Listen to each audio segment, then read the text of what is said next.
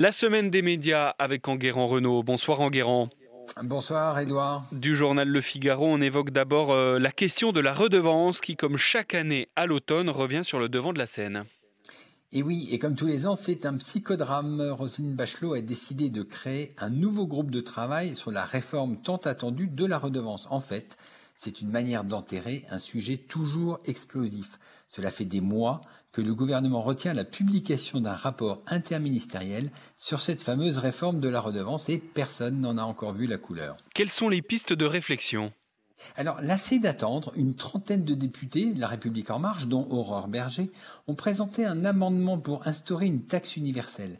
L'idée est d'élargir le paiement à tous les Français, non plus seulement à ceux qui possèdent un téléviseur, et en contrepartie, de réduire la redevance de 138 euros à une centaine d'euros seulement.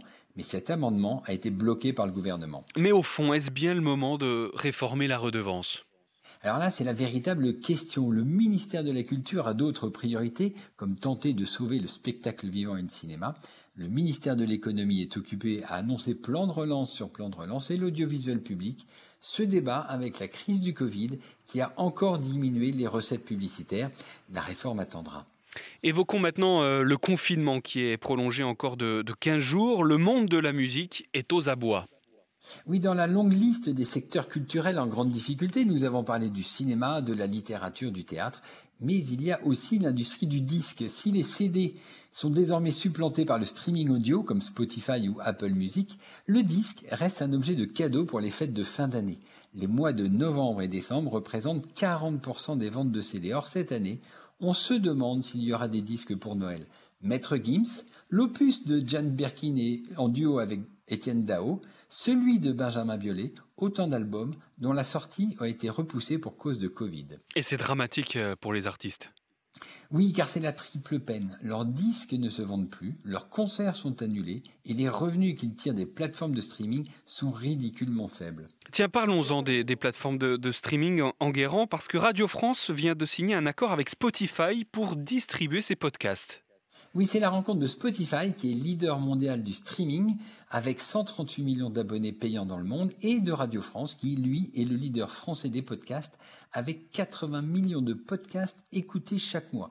Surtout, grâce à cet accord, Radio France entend bien structurer un marché qui jusqu'à présent est très anarchique toutes les plateformes pouvaient reprendre les podcasts gratuitement sans obligation de respecter ni l'intégralité de l'œuvre ni le paiement des droits d'auteur.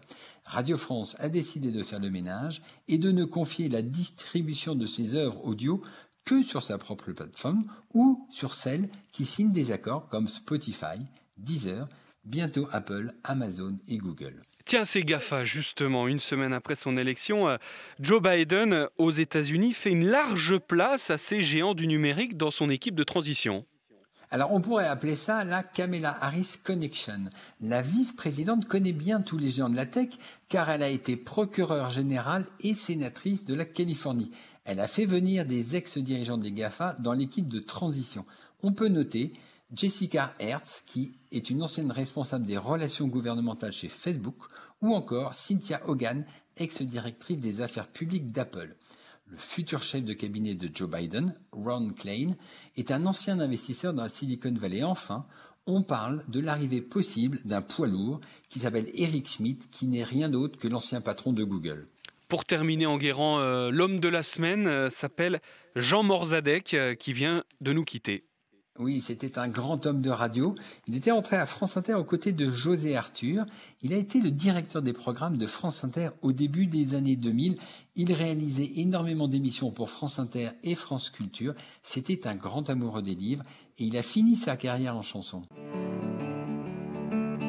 Oui, tu peux oser, oser être toi-même. Voilà le titre Oser, extrait de l'album euh, de Jean Morzadek, Le fleuve tendre, sorti en 2014. Jean Morzadek euh, qui est mort à l'âge de 67 ans. Merci Enguerrand Renault pour la semaine des médias. À la semaine prochaine.